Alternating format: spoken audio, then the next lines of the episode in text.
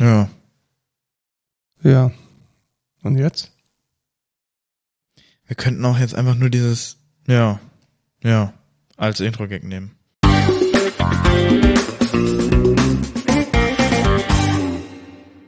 Hallo und willkommen zur 62. Folge Code Culture Podcast. Ich bin der Lukas. Und ich bin der Markus und wir reden jede Woche oder auch mal zweimal die Woche oder auch mal alle 14 Tage über Tech-News, über ein Thema der Woche und über Dinge, die uns interessieren. Und was interessiert uns? Wir sind Softwareentwickler bei der Excentra und da interessiert uns in der Regel alles, was so ein bisschen mit nerdigem Softwareentwicklungskram, Digitalisierung und so weiter zu tun hat.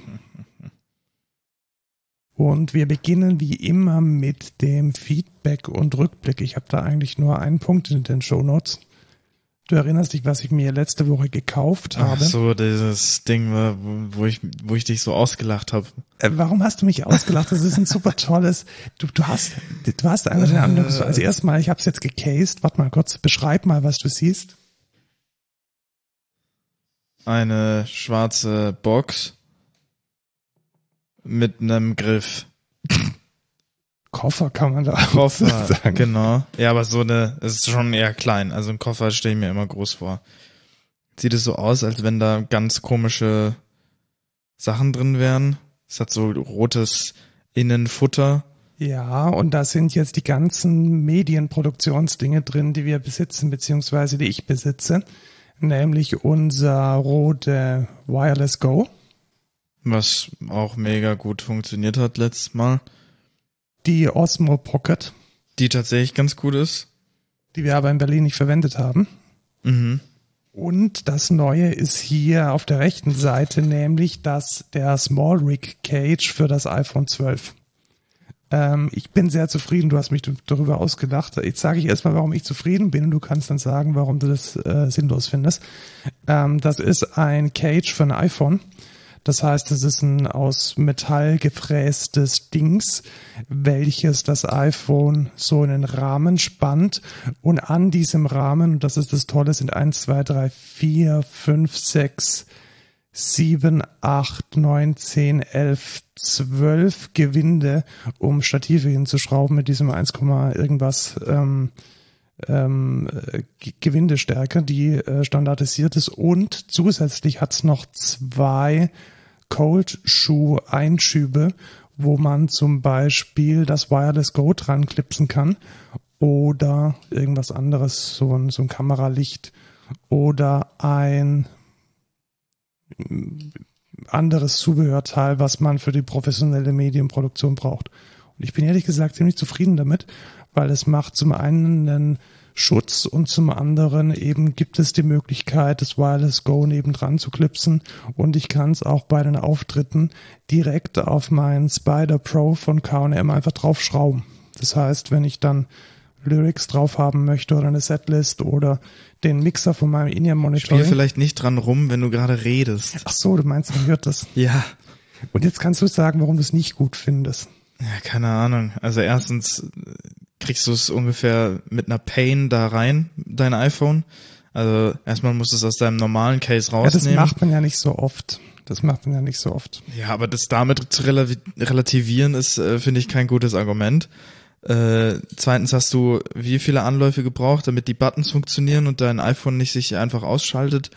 Ähm, drittens, keine Ahnung, warum muss das so, äh, was weiß ich, mit was für einer Stärke man das dann festschrauben kann und boah, falls man dann mal in einem Orkan ist äh, und man das auf eine Tripod stellen möchte, hat man dann einen Case dafür? Also, äh, what the fuck? Keine Ahnung. Also da gibt's zehn Millionen andere Sachen, die mindestens genauso gut funktionieren. Ich hätte mir dann lieber so eine Osmo Mobile geholt oder so, die kannst du auch irgendwie auf einen Tripod machen. Da kannst du auch irgendwas dran klipsen, keine Ahnung. Ja, also ich, ich denke, ich habe die Anwendungsfälle, vielleicht hast du ja einfach nicht die Anwendungsfälle. Ähm, es ist smallrig.de beziehungsweise äh, de.smallrig.com ist dieser Hersteller, der für alles Mögliche so Cases hat und solche Rahmen. Also da kann man auch äh, Rahmen um seine um seine Sony-Kamera, um seine Nikon oder Canon äh, schieben und das gesamte System passt eigentlich relativ gut zusammen. Ich bin damit sehr zufrieden. Wir haben eine ähnliche Haben die auch Miso-Rahmen? Haha, nee, haben sie, glaube ich, nicht. Ach, schade. Ähm, ja, das mich völlig aus dem Konzept gebracht. Du solltest mich nicht mit Rahmen ablenken, weil die sind echt lecker. Ja, ich hätte jetzt Ähm, auch Bock darauf. Ja. Äh, Kommen wir zu den News. News. Ähm, Gartner hat eine Studie vorgestellt, beziehungsweise das Ergebnis einer Studie. Gartner ist so ein Tech-Consulting-Unternehmen und dummerweise ist das Ding hinter einer Paywall. Das heißt, der Link in, der, in den Show Notes könnt ihr nur dann ähm, aufrufen, wenn ihr ähm, Gartner-Kunde seid, was bestimmt einige von euch sind. Was ich da relativ spannend fand, ist die, das Ergebnis der Untersuchung. Was haben die gemacht? Die haben analysiert, welche Job-Openings und welche, also mit Interviews und mit statistischer Auswertung, welche IT-Skills gerade in Need sind und haben Krass, das da bin dann ich ja ganz rechts oben. die haben das dann eingeteilt in Core, also was man praktisch immer braucht, Critical Needs, was, das ist dann rechts oben im Quadrant ähm, Nische, das sind so die, ja, die kleineren Dinge, die jetzt nicht so zum Standardumfang gehören und Legacy, das ist das, was alt ist. Und äh, ich, also es sind sehr viele Punkte drin und es ist wie von Gartner üblich. Ich weiß nicht, wer sich mit solchen Dingen schon mal beschäftigt hat. Wenn Gartner irgendwas publiziert, das ist eine absolute Information Overload. Da braucht man erstmal ein paar Minuten, um sie überhaupt mal grundsätzlich zu orientieren. Deswegen versuchen wir das jetzt mal ein bisschen zu interpretieren. Also ganz oben im Core ist überraschenderweise als wichtigste Programmiersprache Java. Ja, kommt drauf an, wie man sieht, ne? Ja schon, also weiter oben, also, also drüber ist SQL. Das ist das Einzige, was drüber ist. Ja. Das heißt, man braucht wohl in den aller, allermeisten Jobs SQL. Also es geht ja um quantitativ, um, um quantitative, Mhm. äh, es ist eine quantitative Untersuchung. Und die, ähm, ich glaube schon, dass, dass ähm, es Ist übrigens auf US getrimmt, ne? ja, genau, Das es ist rein US. Es ist wichtig zu wissen, es geht um US, wobei ich denke, dass Technologie äh, durchaus so globalisiert ist, dass man das auch auf Deutschland mappen kann. Äh, ich bin sehr, sehr, sehr, sehr überrascht, dass Java so weit oben ist. Also ich hätte jetzt echt gedacht, dass irgendwie sowas JavaScript weiter oben ist, weil man dann das dann doch irgendwie braucht oder TypeScript, aber nein, Java ist ganz oben. Linux, lustigerweise. Und als Programmiersprache äh, Follow-up wäre C Sharp. Was ist denn SDLC? Das habe ich mich auch gefragt, was das ist. Kenne ich nicht. Ist vielleicht eine, eine Abkürzung. Ach so, ähm, ja, Software Development Lifecycle. Ah. Also ich denke, da haben sie alles äh, zusammengefasst, was irgendwie so Scrum und Methoden und so ist. Also wahrscheinlich auch sowas wie Git und Kram. Ja, Ähm, dann, was ist denn besonders stark vonnöten gerade? Automation. Automation tatsächlich. Ähm, das ist rechts oben. Was bedeutet das? Das heißt, man braucht es oft und es ist sehr selten. Und ähm, das finde ich schon eine sehr, sehr spannende Aussage. Ja.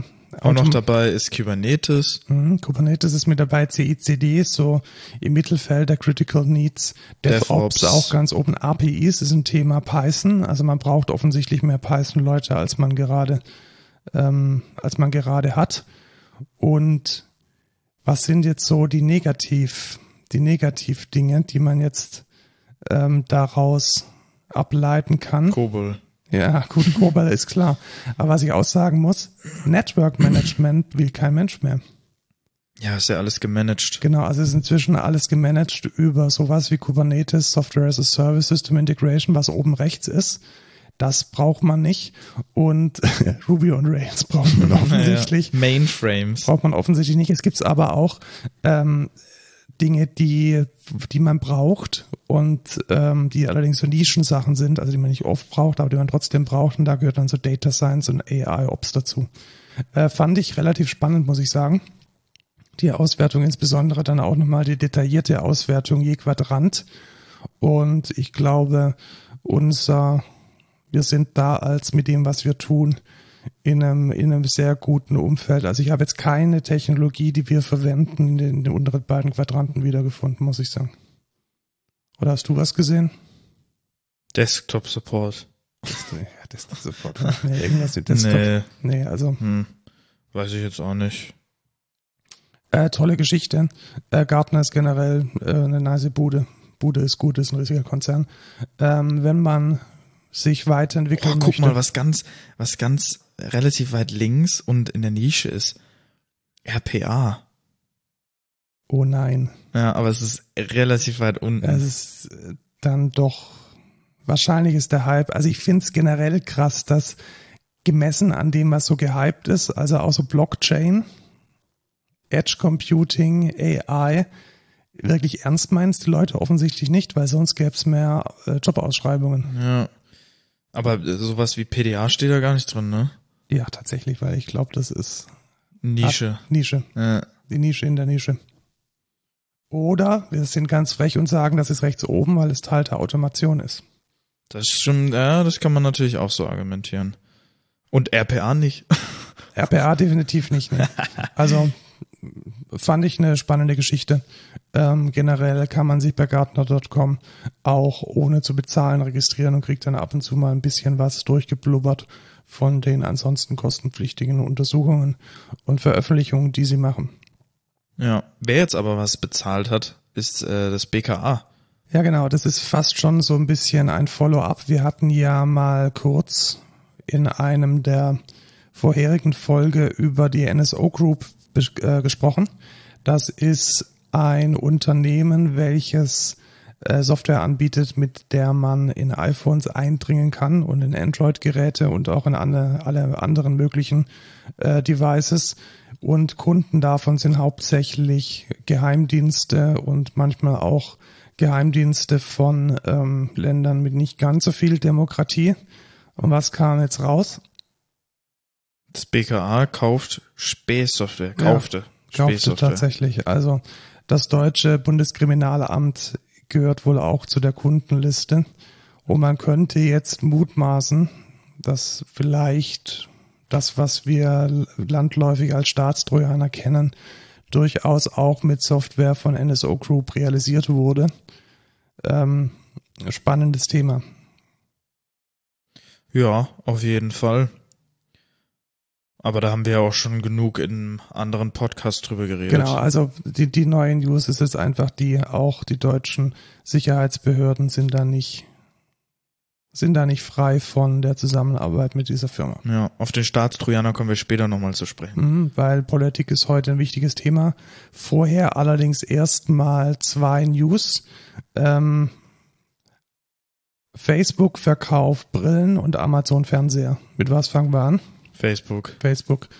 Ähm, Der nächste, der nächste Fehltritt. Der nächste Flop. Also Ja. wir hatten ja die Google Glasses, wer sich noch dran erinnert. Ähm, das waren einfach Brillen mit einer Kamera drin. Und jetzt hat äh, Facebook das gleiche nochmal rausgebracht. Und Obwohl, war es nicht, war es nicht auch so, dass die Google Glasses einen Heads-Up-Display hatten? nee, ich glaube nicht. Ah. Die hatten nur eine Kamera und das gleiche hat äh, Facebook jetzt auch rausgebracht. Also es ist, was ist es? Es ist eine Brille mit einer Always-On-Camera. Nee, nicht always on.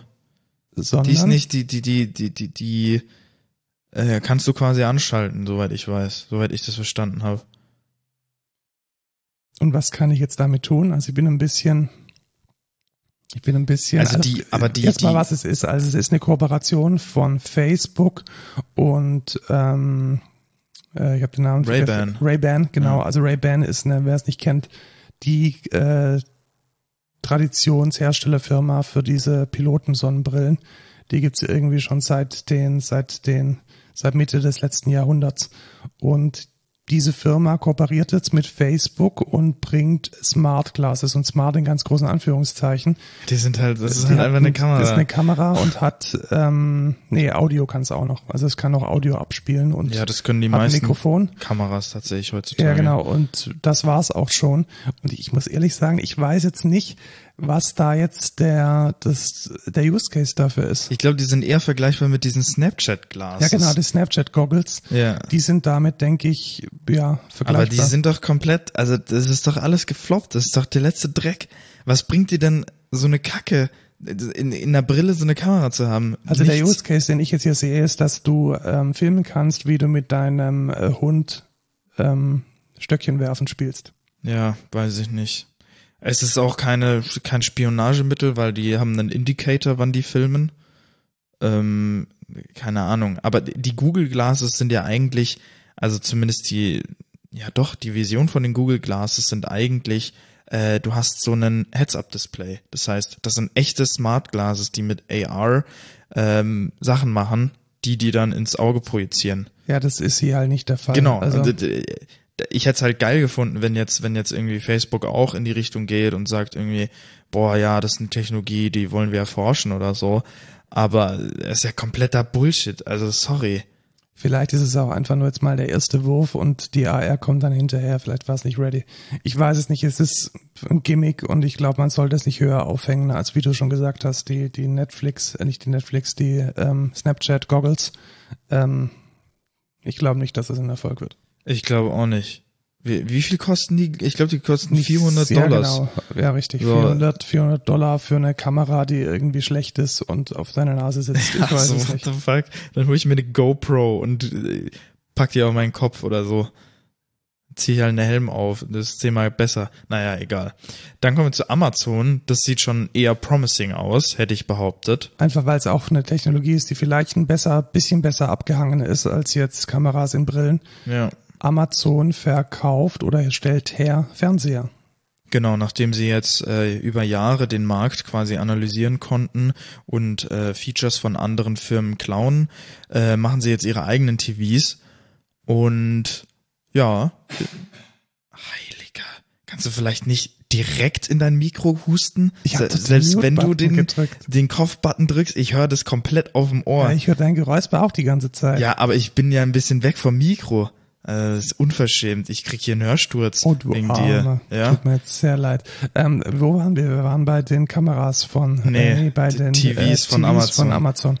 Also Ja. Fire TV dann auch wirklich als TV und nicht mehr als Stick.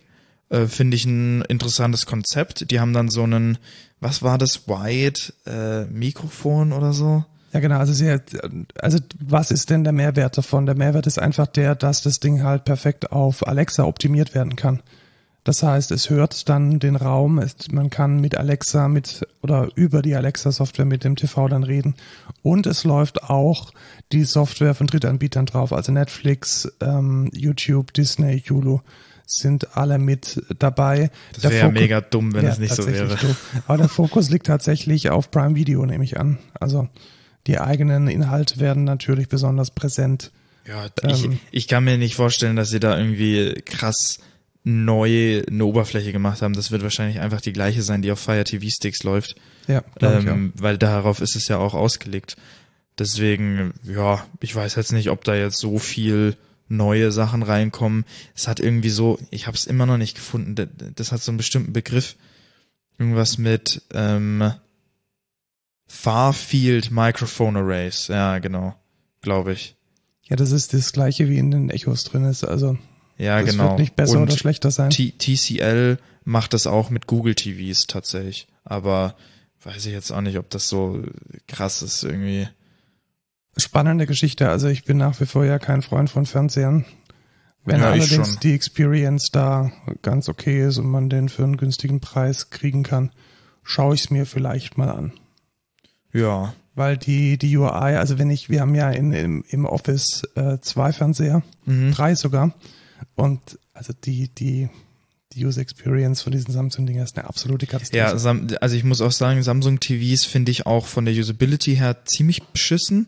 Ähm, Im Vergleich, also ich muss sagen, ich glaube, der beste Smart TV-Anbieter ist tatsächlich LG. Die haben so ein WebOS, ähm, was echt gut funktioniert. Also ich habe einen zu Hause ähm, und ziemlich geil. Vor allem implementieren die auch AirPlay. Das ist halt äh, mega von Vorteil. Ja, das ist tatsächlich ein großer Vorteil. Und was ich mir halt auch wünschen würde, ist, dass ich halt meine AirPods da gut anschließen kann. Das wird sich dann zeigen, wie gut es funktioniert. Ja, da müsste ich, da, da kann ich auch mal kurz ranten über alle Smart TVs. Und das ist beim Fire TV Stick nicht anders. Und zwar auf jedem Gerät, wo es eine YouTube-App gibt, funktioniert die ungefähr gar nicht. Weil wenn du am Handy sagst, ich möchte jetzt YouTube gucken, dann verbinde ich das mit dem Fernsehen, dann geht der zwar in die YouTube-App, spielt aber das Video nicht ab. Und das habe ich noch nie auf einem Smart TV funktionieren gesehen. Deswegen benutze ich einfach von Grund auf einfach nur Apple äh, AirPlay, weil das funktioniert wenigstens. Aber das nur am Rand. Ich kann da nicht mitreden. Ich werde wahrscheinlich auch nicht switchen, weil ich meine, ich habe Alexas, aber der LG funktioniert einfach viel zu gut und AirPlay ist mir viel zu wichtig, als dass ich da äh, wechseln würde. Aber apropos Fernseher, da, da kann man jetzt ähm, wahrscheinlich noch nicht demnächst, aber irgendwann mal den neuen Matrix-Film drauf gucken.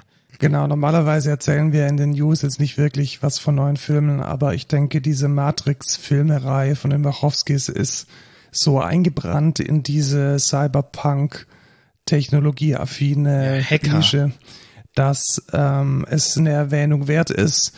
Matrix Resurrections kommt äh, an Weihnachten in die Kinos und auf HBO Max. Das Ja, ist geil. die äh, News und schaut euch den Trailer an. Er ist jetzt nicht, also er ist eher, mm, er ist, also er hat jetzt nicht die mega krassen Actionsequenzen und CGI, also er bläst einen jetzt nicht irgendwie weg. Es ist eher ein inhaltlicher Anschluss an die alten Matrix-Filme Ja. und ähm, sicherlich für Menschen so in meinem Alter durchaus mal spannend. Das ist zum Beispiel ein Film, den würde ich mir anschauen.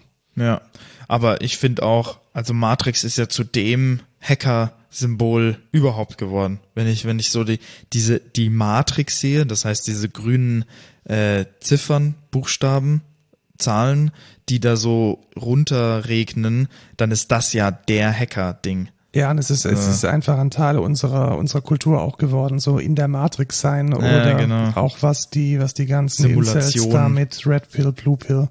Ja. Ähm, es ist schon ein Kulturgut und ich bin gespannt, was da jetzt in, ich glaube, es ist die vierte, der vierte Teil, Ich glaube auch. was da jetzt ähm, passieren wird dramaturgisch, weil letzten Endes ist 1999 ist es rausgekommen.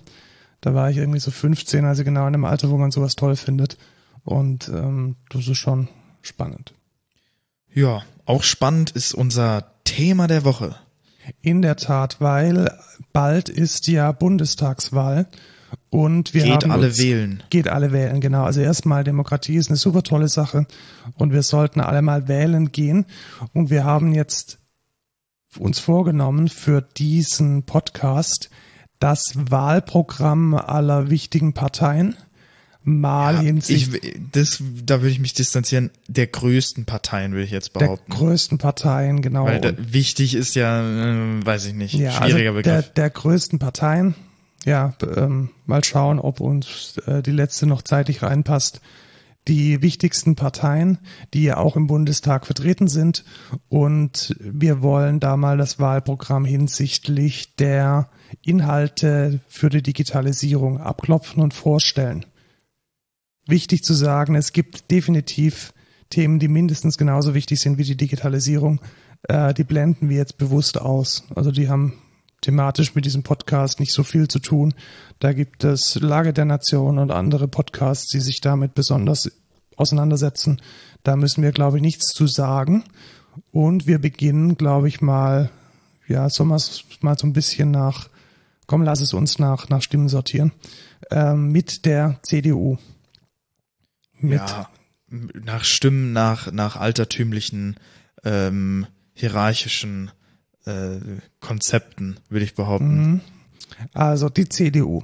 Genau, die CDU. Die CDU.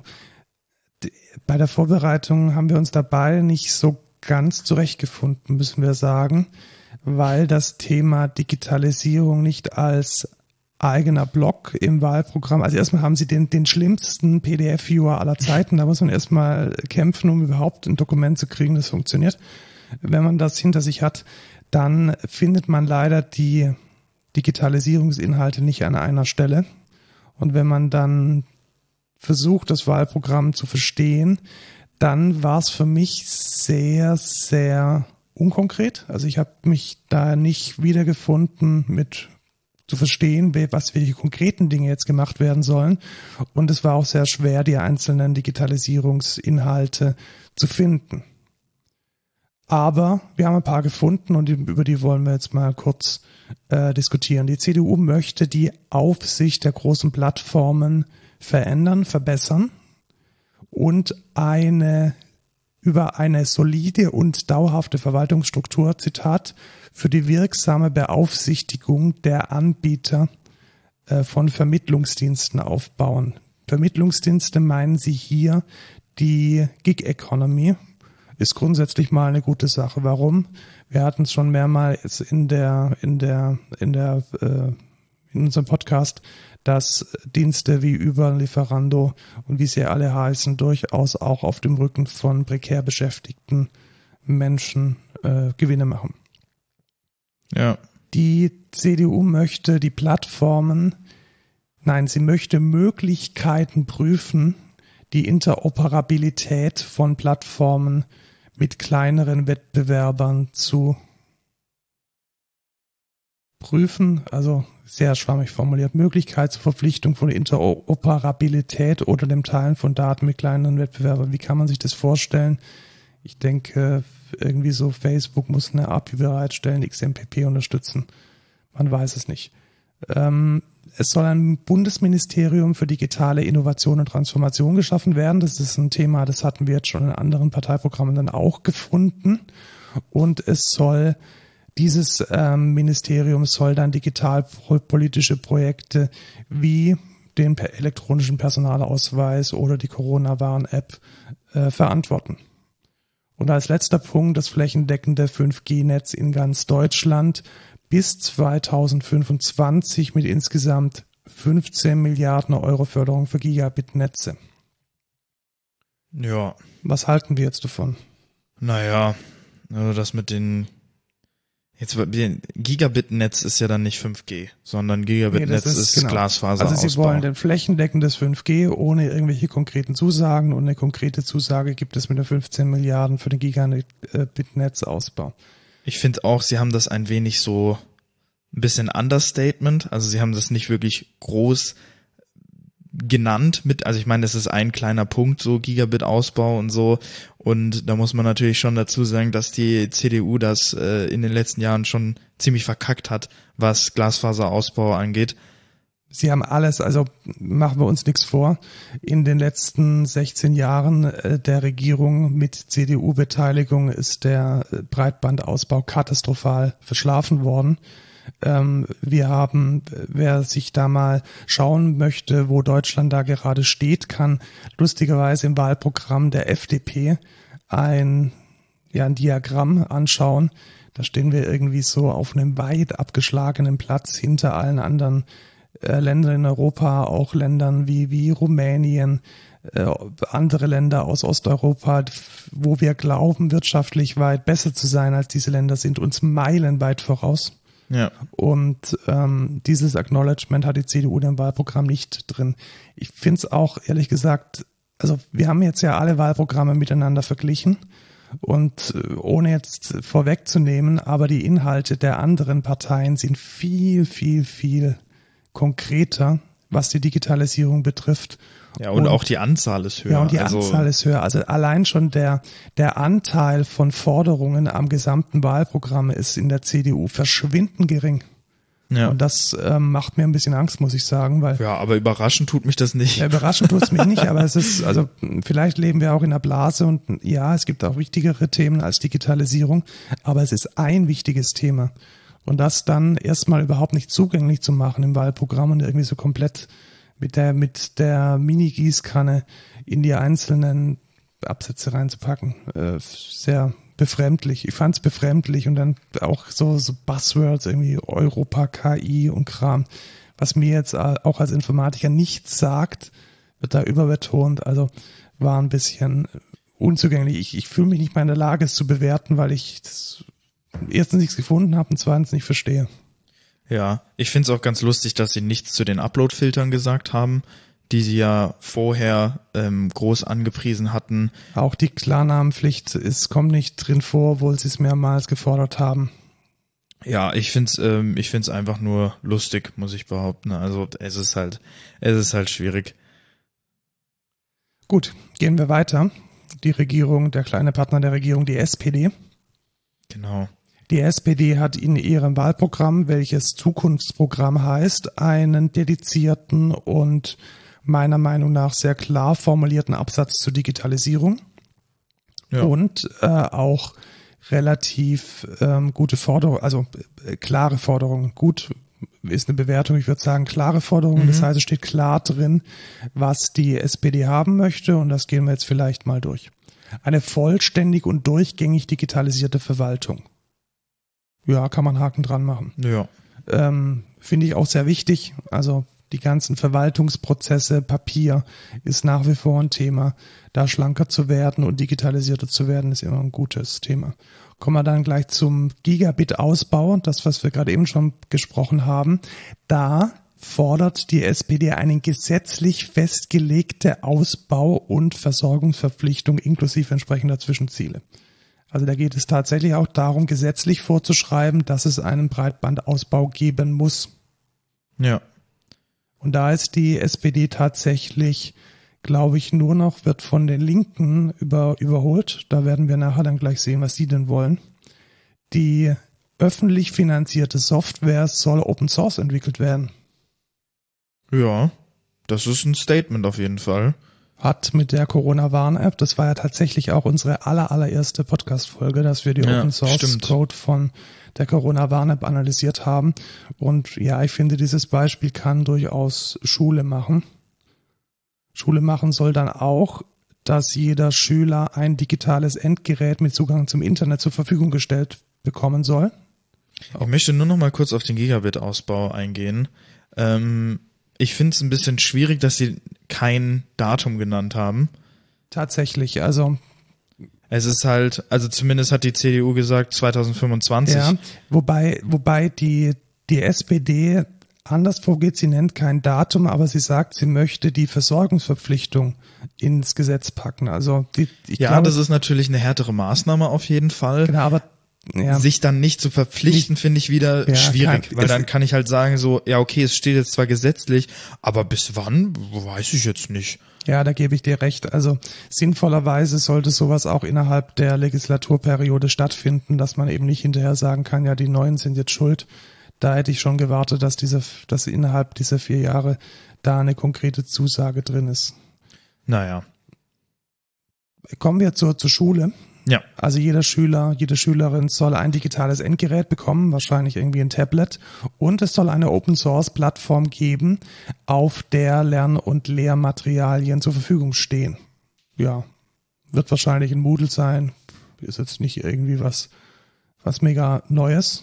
Mich würde jetzt interessieren, ähm, meinen die den das digitale Endgerät ähm, als ich da der darf Leihgabe. das als Leihgabe, Als das heißt, Leihgabe. der darf das auch mit nach Hause nehmen. Genau, das, Okay.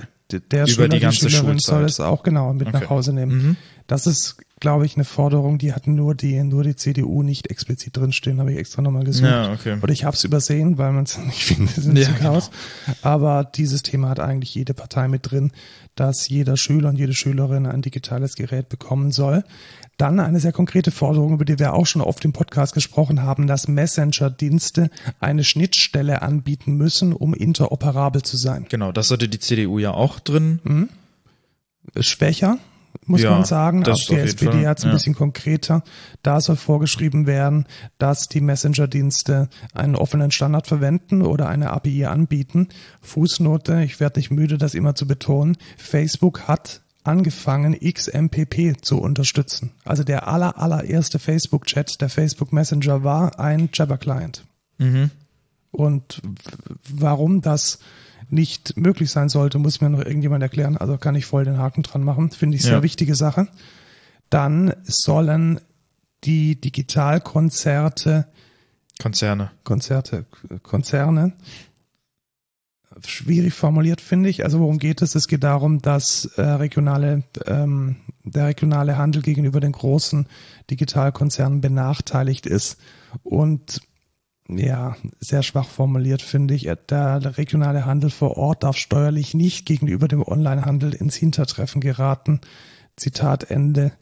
Man hätte auch reinschreiben können, äh, lass mal das mit diesen Steuerflucht und sorg mal dafür, dass in Deutschland gemachte Umsätze auch in Deutschland versteuert werden. Ja. wäre vielleicht die schönere äh, Formulierung gewesen.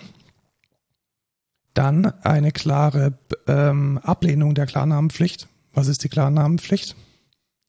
Dass jeder im Internet äh, klarnamentlich identifiziert werden muss. Ja, genau. Also wenn du dich irgendwo anmeldest bei einer mutmaßlich unter deutscher äh, Jurisdiktion stehenden Plattform, musst du angeben, dass du Lukas Rott bist. Und kannst nicht irgendwie sagen, Pusteblume 2000. Ähm, das lehnt die SPD ab, vermutlich auch, um sich von der CDU abzugrenzen, die das nicht im Parteiprogramm stehen hat, allerdings schon mehrmals in der Vergangenheit ähm, dieses Thema durchsetzen wollte. Und die SPD ist für die Bewahrung der Netzneutralität. Auch das werden wir merken, wollen alle anderen Parteien auch irgendwie so ein bisschen, ähm, kann ich verstehen, finde ich gut tatsächlich, weil ich mich glaube ich noch dran erinnere, dass Saskia Esken damals weder in diesem oder in einem anderen Thema sogar von der Parteilinie abgewichen ist und ganz klar sich für die Freiheit, ich glaube, es war beim, beim der Vorratsdatenspeicherung. Ähm, long story short, nehme ich ihn ab. Ja, hier auch kein Wort zum Upload-Filter, soweit ich weiß. Und das war ja beides, ich, das wäre einfach ein wichtiges Thema. Die äh, SPD und die CDU haben beide versprochen, keine Upload-Filter kommen. Jetzt sind sie da weiß ich nicht. Ja, also dazu auch kein Wort mehr, also finde ich schwierig. Ja, ähm, lest euch mal durch, ist ganz gut zu lesen, das Wahlprogramm der SPD und vor allem gibt es im Gegensatz zur CDU einen eigenen Absatz zum Thema Digitalisierung. Ja. Machen wir weiter mit Bündnis 90, die Grünen. Auch da ist es so, dass die Digitalisierung nicht als eigener Absatz oder als eigener als eigener Themenblock im Wahlprogramm stattfindet und so ein bisschen zerstreut ist über die anderen Themen. Kann ich in gewisser Weise ein bisschen mehr verstehen als die CDU, weil die Grünen natürlich besonders äh, einen starken Fokus auf äh, dem Klimawandel haben, was definitiv ein wichtigeres Thema ist. Also machen wir uns nichts vor. Das ist ähm, deutlich wichtiger als den digitalen Quatsch, den wir jetzt hier verzapfen. Äh, nichtsdestoweniger wollen wir den Fokus auf der Digitalisierung mal halten und die Bündnis 90 auf ähm, ihre Inhalte mal abklopfen. Und der tatsächlich erste, die erste Forderung ist auch ähnlich wie bei der SPD, die vermittelte Arbeit zu regulieren. Also auch das geht ganz klar gegen die prekäre Beschäftigung in der Gig Economy, dass Lieferando, äh, Bring und Flink und äh, Uber und wie sie alle heißen, dass diese Firmen nicht weiterhin ähm, auf dem Rücken von prekär Beschäftigten Gewinne machen. Sehr stark setzen sich die Grüne für die digitale Gesundheitskarte ein. Sie wollen da sogar eine App, die den digitalen Impfpass, Gesundheitsinformationen, Krankheitsgeschichte, Blutwerte und so weiter zentral zugänglich macht. Das habe ich, das habe ich jetzt nirgendwo anders gefunden, muss ich sagen. Finde ich eine gute Idee, aber wäre jetzt auch nicht mein, mein erstes dringendliches Thema, muss ich sagen. Ist cool. Ja. Weiß ich jetzt nicht, ob es da, also da könnte jetzt eine Krankenkasse oder irgendwie ein privater Unternehmer sowas mal aufbauen. Da könnten wir rein theoretisch direkt einfach mit anschließen mit dem Personalausweis auf dem Smartphone. Ja, das wäre genau. Also, das also, ist zum Beispiel wesentlich wichtiger als jetzt diese, diese Gesundheitskarte. Ja. Einfach sich mal digital ausweisen zu können und einen sicheren privaten Schlüssel äh, zu haben, mit dem man sich zum Beispiel gegenüber Behörden, gegenüber dem Finanzamt ausweisen kann. Das wäre schon mal eine, ja, meiner Meinung nach sehr wichtige Sache. Genau das, was ähm, Apple ja in Amerika jetzt gerade macht. Ja, genau. Äh, Finde ich auch eigentlich sehr cool.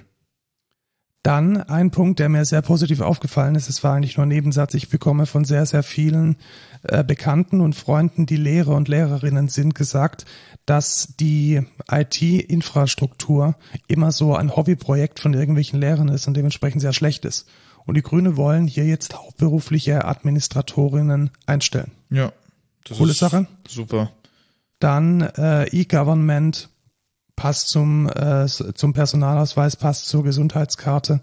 Also es soll eine, eine Form von Open Government geben, mit der die Verwaltung modernisiert und, Zitat, unnötige Bürokratie wie Schriftformerfordernisse abgebaut werden. Ja, also Schriftformerfordernisse sollen abgebaut werden. Mhm, ja. Nice. Und Transparenzgesetz für Open Data fand ich auch relativ spannend. Ich bin ein großer Freund von offenen Schnittstellen und von offenen Daten und das ist jetzt zumindest von den Grünen erwähnt. Ja, finde ich auch gut. Ähm, was ist so die allgemeine Bewertung? Ich fand es ein bisschen schade, dass der Fokus so ein bisschen verschwimmt, was die Digitalisierung betrifft dass man sich die, die einzelnen Themen tatsächlich sehr ja, zusammen, zusammenklauen muss aus den, aus dem Parteiprogramm. Also ich glaube, es ist vielleicht auch wirklich nur die Form, die, äh, die hier ein Problem ist. Ähm, ja, Breitband kommt nicht vor. Ja. Es, man sieht, glaube ich, äh, Glasfaser kommt nicht vor. Man sieht, glaube ich, dass die, die Grünen einen anderen Fokus haben und vielleicht dann doch noch ein bisschen, bisschen weiter weg sind von, von einer Voll Vollpartei, in dem Sinne, dass sie alle Themen gleich, gleich schwergewichtig bedienen, wie jetzt andere Parteien, aber hat sicherlich angesichts der Klimakrise auch seine Berechtigung. Wahrscheinlich haben wir mit den Grünen jetzt hier nicht die, Kernkompetenz der Digitalisierung getroffen. Ja, auf jeden Fall. Aber vielleicht in der Zukunft dann Digitalisierung als eigener Punkt. Ja, das wäre so vielleicht ein Feedback, dass man, also ich meine, man kann das ja auch, warum muss das auch immer eine PDF-Datei sein? Das können wir doch so wunderschön interaktiv machen und zum Beispiel Tags vergeben für einzelne Forderungen und dann auch Multitags ähm, vergeben. Zum Beispiel könnte das die die Forderung, äh, die digitale Gesundheitskarte zu einführen zu wollen, könnte sowohl unter Digitalisierung als auch unter Gesundheit auffindbar sein. Ja.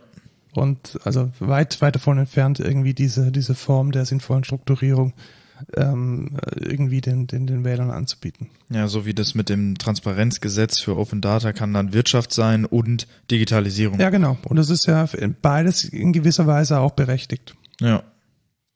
Äh, machen wir weiter mit der FDP. Die FDP ist ja traditionell sehr wirtschaftsnah und auch sehr liberal, oder sagen sie zumindest.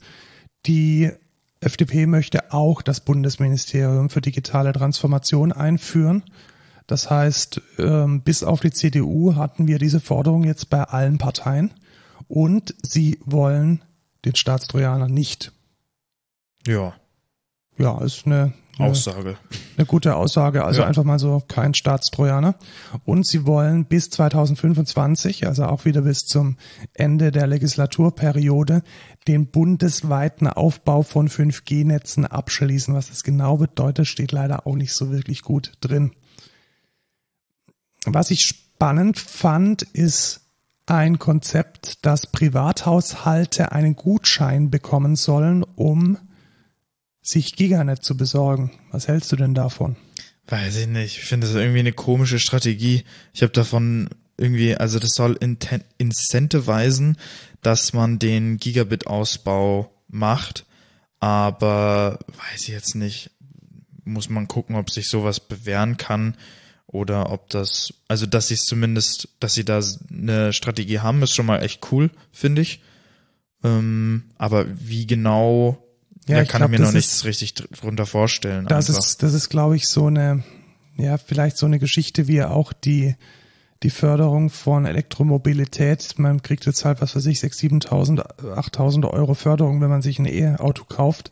In die Richtung geht's wahrscheinlich. Also ein Incentive, um die Wirtschaft an dieser Stelle anzukurbeln. Also ganz bewusst sagen sie ja nicht, dass sie den Unternehmen vorschreiben wollen, wie sie ausbauen. Also das ist ja äh, der Wirtschaftsliberalität geschuldet, dass das eben nicht vorgeschrieben werden soll. Ja. Und dann braucht man, ja, also das ist schlecht, finde ich tatsächlich, weil äh, wie sich die Telekom um eine gute Anbindung kümmert, sehen wir ja gerade an der harten Realität. Und die Gutscheine sind halt jetzt ein wirtschaftsliberales Mittel, um das zu incentivieren. Weil wenn dann irgendwie der, der ländliche Bewohner dann halt doch einen, einen Gutschein kriegt, was weiß ich, 1000, 2000 Euro per annum, um sich Glasfaser legen zu lassen, dann ähm, kommt vielleicht auch der, ein wirtschaftlich denkendes Unternehmen auf die Idee, da ein Angebot zu machen. Ja, was ich vielleicht noch gerne zu den 5G-Netzen sagen will, weil das hat ja jetzt irgendwie auch fast jede Partei mit drin, dass man so ein 5G-Netz ausbaut.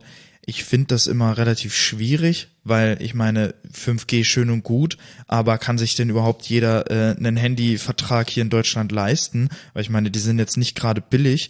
Wenn ich das vor allem mit anderen Ländern oder andere EU-Länder vergleiche, da sind Handyverträge mit unbegrenztem Datenvolumen ungefähr mega billig und hier in Deutschland fast unbezahlbar. Also ähm, ich glaube, hier kostet bei der Telekom ein unbegrenzter irgendwie 90 Euro im Monat oder irgendwie. Ja, noch mehr tatsächlich. Also meiner ist unbegrenzt und da landet man locker dreistellig. Ähm, das muss natürlich mit dem Ausbau der Technologien müssen natürlich auch die Technologien bezahlbar bleiben. Und gut, da müssen wir jetzt von der FDP, glaube ich, keine besonders sozialen Förderungen erwarten. Ja. Da ist, glaube ich, der Gigabit-Gutschein schon das ähm, Sozialste, was sie rausschlagen können. Was an dieser Stelle eingefallen ist.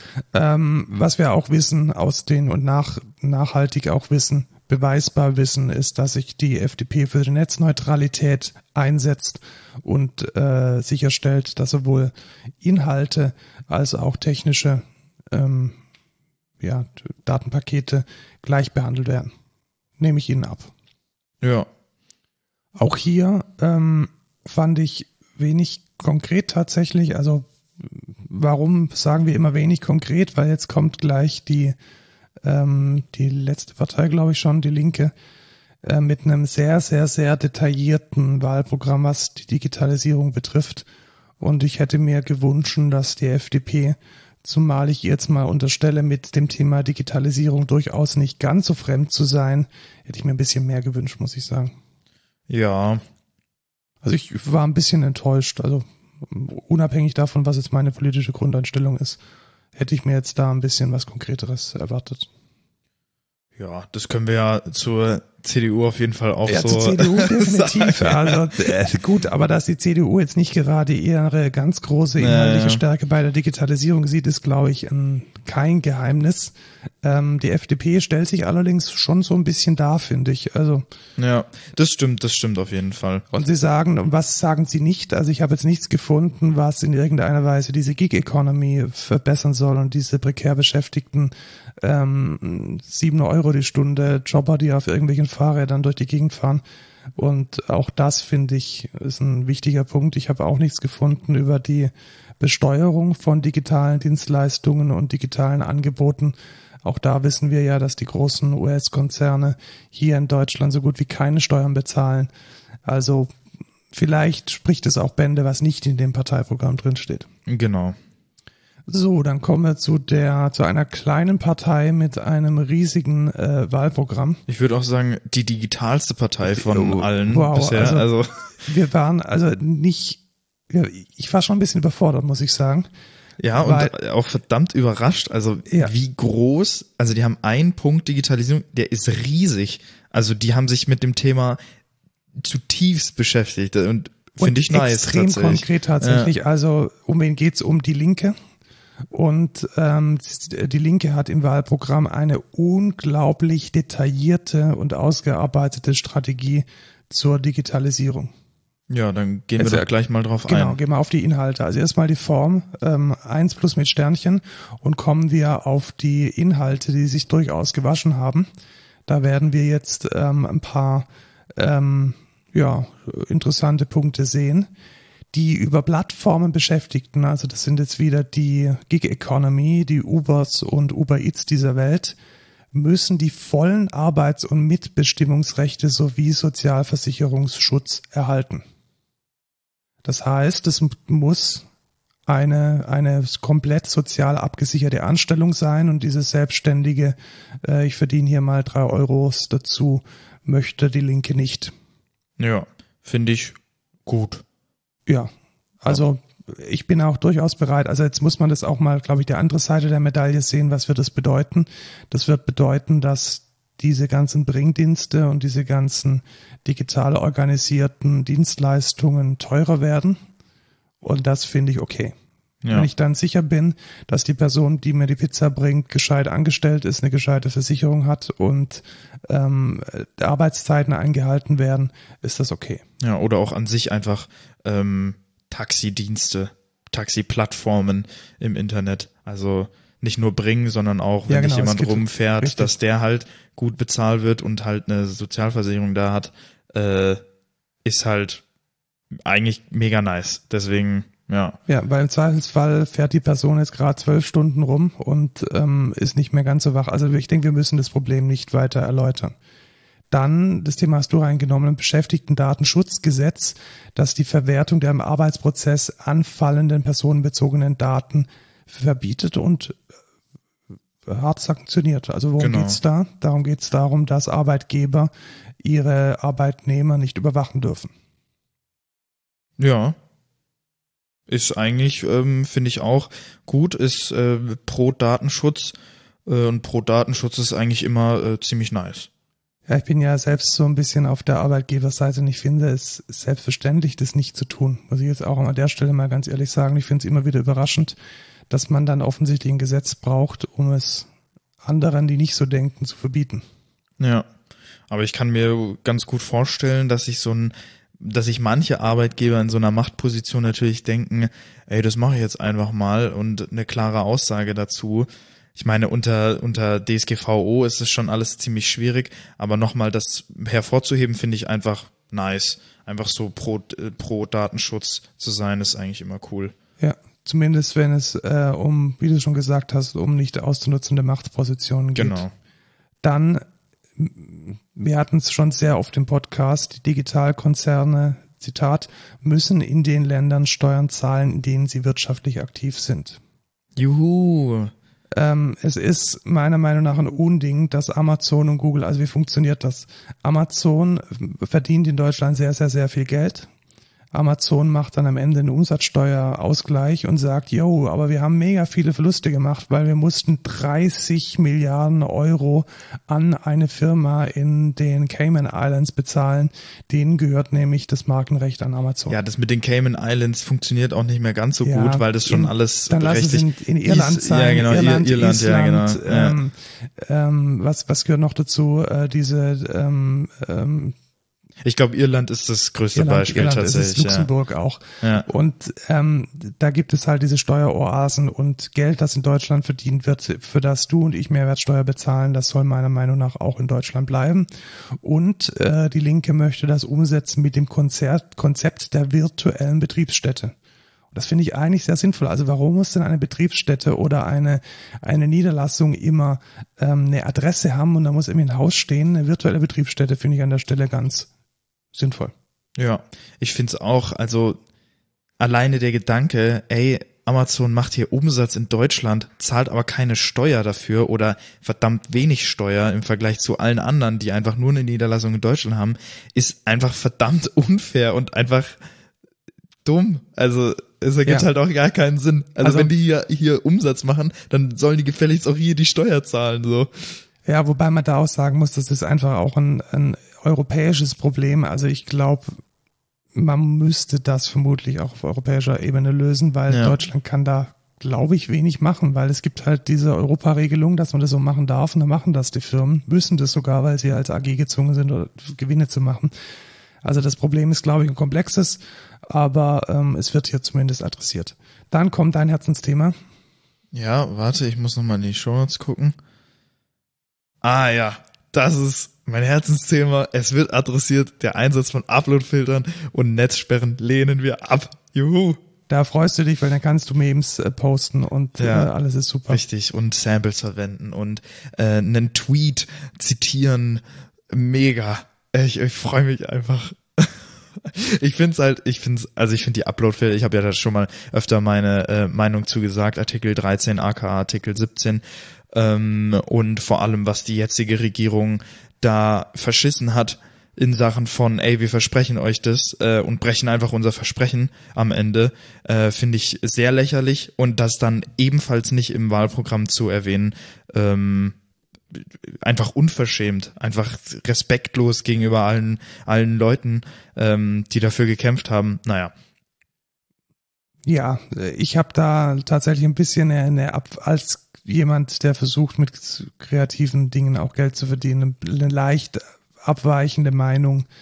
Ähm, aber das ist, muss ich sagen, das Ding ist, also das ist auch für dich eigentlich gar nicht so krass. Also wer davon einfach krass profitiert, ist fucking. UMG, fucking Warner Music, weiß, die genau. ganzen großen Arschlöcher, die eben, die eh schon so viel Geld verdienen mit irgendwie, was weiß ich, für Distribution und Ausbeutung von kleinen Artists. Aber ja, egal.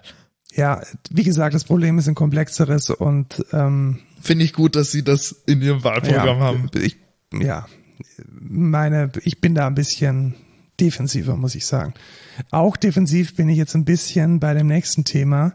Da muss ich ein bisschen schlucken, muss ich sagen. Ja, da dachte ich mir auch so. Kommerzielle okay. Softwarehersteller müssen verpflichtet werden, alle gängigen und insbesondere freien Betriebssysteme und Plattformen zu unterstützen.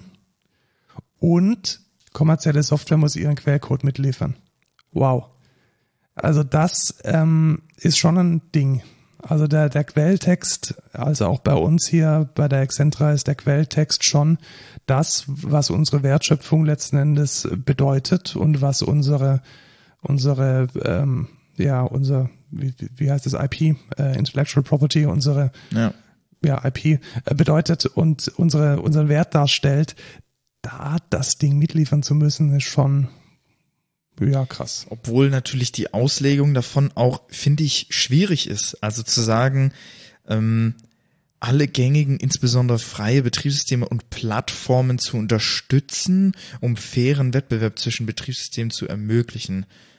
und Benutzern die freie Wahl zwischen Betriebssystemen zu lassen. Also das geht, denke ich, ganz klar gegen Android und iOS, aber es gibt halt nichts Drittes. Ja, aber wenn ich jetzt auch sage, wir, wir lassen mal Handys aus, sondern sagen jetzt, okay, Adobe Photoshop muss jetzt auf Linux Muss auf Linux laufen, muss es geben, Ja. ist halt aber auch eine schwierige Aussage, weil ich meine, das auf einem, auf einer anderen Betriebssystem zu realisieren, ist natürlich nicht einfach. Das ist ja auch ein wirtschaftliches Risiko, sowas zu machen. Weiß ja, ich nicht, wie aber man das. Jetzt geht's ja, jetzt geht's ja weiter, dass sie dann, vielleicht ziehen wir den Punkt vor, wir wollen Entwicklung und Betrieb von Open Source Betriebssystemen und Anwendungen staatlich fördern. Also vielleicht muss man das in Kombination sehen. Also ich finde es tatsächlich zu krass, muss ich sagen. Also dass kommerzielle Software den Quellcode mitliefern muss, ist echt ein Ding. ja. Andererseits dann aber zu sagen, okay, wir wollen auch staatliche Mittel in den in die Entwicklung, in, in den Betrieb von freier Open Source Software reinstecken, finde ich dann wiederum nur folgerichtig. Ja, das auf jeden Fall. Also Aber- zu sagen, ey, wir finanzieren euch das, wenn ihr den Umbau machen müsst, ähm, ist, ist natürlich cooler Gedanke, aber ich find's trotzdem schwierig, sage ich mal. Das sehe ich genauso. Weil, we- weißt du, wo das dann hinartet, wenn, wenn das wirklich äh, so ein Ding wird?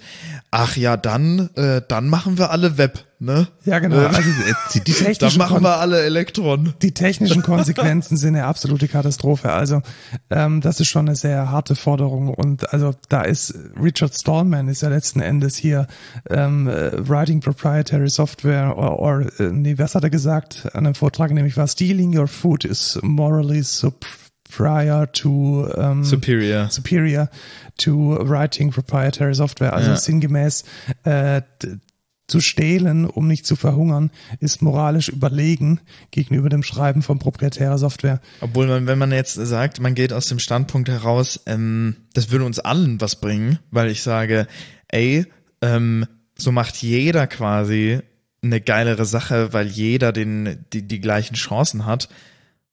Ja, aber macht aber natürlich Business des- schwierig. Macht Business ein bisschen schwierig. Am Ende des Tages müssen auch Leute wie wir unser Geld verdienen.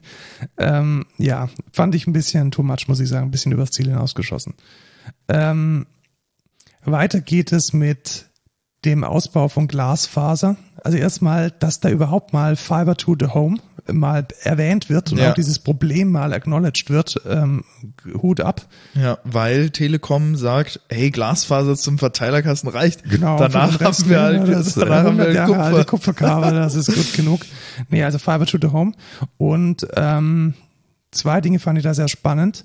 Die Kommunen sollen in der Lage sein, die Netze selbst zu betreiben. Das heißt, die Stadtwerke hier im Pfaffenhofen sollten in der Lage sein, ein Glasfasernetz hier einfach aufzubauen. Das wollen sie und sie wollen ein einheitliches Mobilfunknetz aus einer Hand. Das ist de facto die Verstaatlichung der Provider. Oder hast du das anders gelesen? Ja, ich bin mir nicht sicher, ob man dann irgendwie, ja, aber eigentlich schon, weil anders kann man das ja gar nicht äh, realisieren.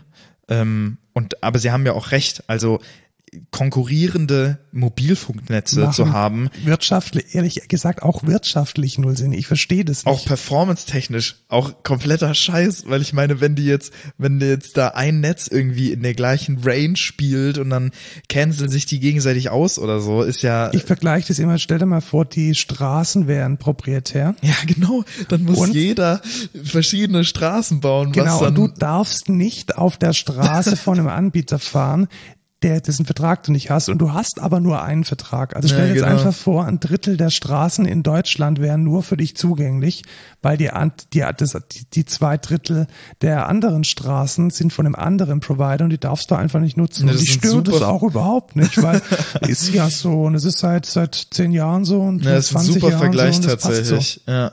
Ähm, Finde ich ein wichtiger Punkt und ist eigentlich eine gu gute Idee, weil genau wie du sagst, ähm, ja, okay, du hast jetzt Telekom, kannst dann irgendwie in der Hälfte von Deutschland äh, besser, besseres Netz haben als ich, weil ich bei Vodafone bin, ist natürlich kompletter Bullshit. So, warum, warum hat man, warum hat nicht jeder das gleiche Netz und äh, man spielt nicht mit diesem Gedanken von Exklusivität, weil bestimmte Infrastruktursachen nur diese Firma ausgebaut hat. Wo, bevor, bevor man dann aber in die Verstaatlichung geht, fände ich ein, ein ähm, nationales Roaming vielleicht die, die mildere Methodik. Also dass man sagt, es muss eine Möglichkeit geben, dass ein E-Plus oder wie sie auch immer heißen, über Roaming-Verträge die die Frequenzen von oder die die Infrastruktur der Telekom mitnutzen können. Da gleich zu sagen, okay, der ganze Quatsch muss verstaatlicht werden, weiß ich nicht. Andererseits müssen wir halt auch sagen, warum ist denn sowas wie die Bahn immer noch relativ stark in staatlicher Hand. Warum haben wir die Straßen, die in staatlicher Hand sind und warum ist die äh, der die digitale Infrastruktur, die mindestens mal genauso ist, warum ist die komplett privatisiert? Also das ist sicherlich eine Frage, die man sich stellen muss und die Linke Ja. beantwortet sie definitiv mit einer sehr starken Tendenz zur Verstaatlichung. Ähm, Schule. auch Schule, ja, auch, auch, hier, auch hier wieder, auch hier wieder, jeder Schüler, jede Schülerin soll ein kostenfreies Leihgerät für die gesamte Schulzeit bekommen. Das hatten wir jetzt schon öfters. Allerdings möchte die Linke das mit einem quelloffenen Betriebssystem. Ja, und das finde ich auch sehr geil, weil ich höre nämlich immer, auch von dir, glaube ich, ähm, weißt du, bist im Studium oder in der Schule, bringst deinen eigenen Laptop mit und dann, ja, öffnet mal das Word-Dokument. Äh, dann bist du Genau, auf weil Linux. das geht halt nicht an dieser Stelle und das sind harte Konsequenzen tatsächlich. Also das Ja. heißt auch kein iPad. Das heißt aber auch, und das finde ich vielleicht auch ganz gut, halt keine 30 Prozent an Apple für irgendeine Lernsoftware, Ja. Sondern quelloffen. Ja, oder, Frei. oder Monopol für Microsoft, weil jeder Word benutzt äh, und ich benutze irgendwie LibreOffice, was, was ich auch geil finde, weil das fördert natürlich die, die, die Open Source Software und ähm, die Auswahl von äh, seinen Sachen, sage ich mal. Unsere, unsere Azubis haben ja auch Linux bekommen, um diesen Basteltrieb und auch diese, ja, diese, diesen grundsätzlichen Gedanken, da alles customizen und anpassen zu können, mal ein bisschen zu erleben. Und finde ich durchaus für den Bildungszweck gut. Ja, und da hat man dann halt aber auch das Problem, weil ich muss auch sagen, bei unseren Azubis, die wollten jetzt dann einen Mockup irgendwie in Adobe XD machen. Äh, geht halt nicht, ne? Adobe halt gibt's nicht. halt nicht Ja, auf genau. Linux. Jetzt wir bei deinem Argument von vorhin, da muss man halt Figma oder sonst was ja, verwenden. genau, muss man halt Figma verwenden. weil, so. der, weil das im, im Web läuft oder Drawer oder was denke was. ja. Ähm, Netzneutralität muss Gesetz, Grund, grundgesetzlich gesichert werden. Also auch da wieder ähm, maximale, ähm, maximales, also alle anderen sagen Netzneutralität, ja, sind wir mal dafür. Genau. Äh, Linke, ja, schreibt's ins Grundgesetz rein. Genau, das ist so die Endstufe der, Netz, der Netzneutralität. Finde ich aber, ist, Power Level 10K kann man schon so machen. Ja. ist halt ein Standpunkt, ne? Also Ja. finde ich auch sehr stark, muss ich sagen. Ähm, sie möchten verhindern, dass ähm, Informationen über Sicherheitslücken von Geheimdiensten gekauft werden können. Das muss ich sagen, ist vielleicht ein Detail, aber ein sehr, sehr, sehr wichtiges. Warum? Weil es eben die wenn ich jetzt eine Sicherheitslücke finde, dann habe ich zwei Möglichkeiten. Entweder ich verkaufe sie oder ich mache sie öffentlich, sodass sie gefixt werden kann und niemand darunter leidet. Und in dem Moment, in dem ein Staat ein Incentive anbietet, nämlich Geld und die Möglichkeit, diese Sicherheitslücke zu kaufen, fördert das einen sehr, sehr schlechten Zustand für die Informationssicherheit, nämlich den, dass Sicherheitslücken nicht veröffentlicht werden, sondern auf einem Schwarzmarkt angeboten werden. Und ich finde, da sollte eine demokratische Organisation oder eine demokratisch gewählte Regierung nicht mitmachen. Ja. Und das steht hier explizit mit drin. Ich weiß es nicht, ob die anderen das genauso finden. Die anderen Parteien muss man jetzt fairerweise sagen. Allerdings steht es hier explizit drin und das ist mir sehr positiv aufgefallen. Das nächste Thema war dir wichtig. Ähm, ja, keine, also Impressumspflicht wollen wir überarbeiten, um die Privatsphäre von Website-BetreiberInnen zu, zu sichern, finde ich eigentlich gut, weil ich sage, ähm, ich muss halt nicht meine Adresse online stellen, nur weil ich eine Webseite habe. So, ich finde es halt verdammt schwierig im heutigen Zeitalter zu sagen, okay, äh, ich hoste jetzt eine Webseite, wo ich irgendwie, was weiß ich, meine Musik promote äh, und dann muss ich aber auch darunter einfach meine Adresse öffentlich ins Internet stellen. Ist halt Kacke, weil in heutzutage Doxing und irgendwie Swatting mit Streamern, es gibt immer irgendwelche Arschlöcher im Internet, die irgendeine Scheiße machen, die dann irgendwie Pizzen dahin bestellen. Finde ich halt gut, dass man da sagt, ähm, da, da schützt man Website-Betreiber. Auf der, auf der Wendeseite ist natürlich auch, ja, was ist, wenn der jetzt hier irgendwie illegales Zeug betreibt auf der Webseite und der ist jetzt irgendwie geschützt, ähm, ist natürlich auch wieder schwierig. Ja, also sie, sie wollen das Thema angehen. Man weiß ja nicht, es steht ja nur über Arbeiten genau, dran. Ja. Ähm, aber auch da muss ich ehrlich sagen, bin ich eher auf der Seite, dass ich sage, wer, also mindestens wer im, wer irgendwie Geld verdient im Internet, sollte sagen, wer er ist und was er tut und welche Form, welche Rechtsform er hat.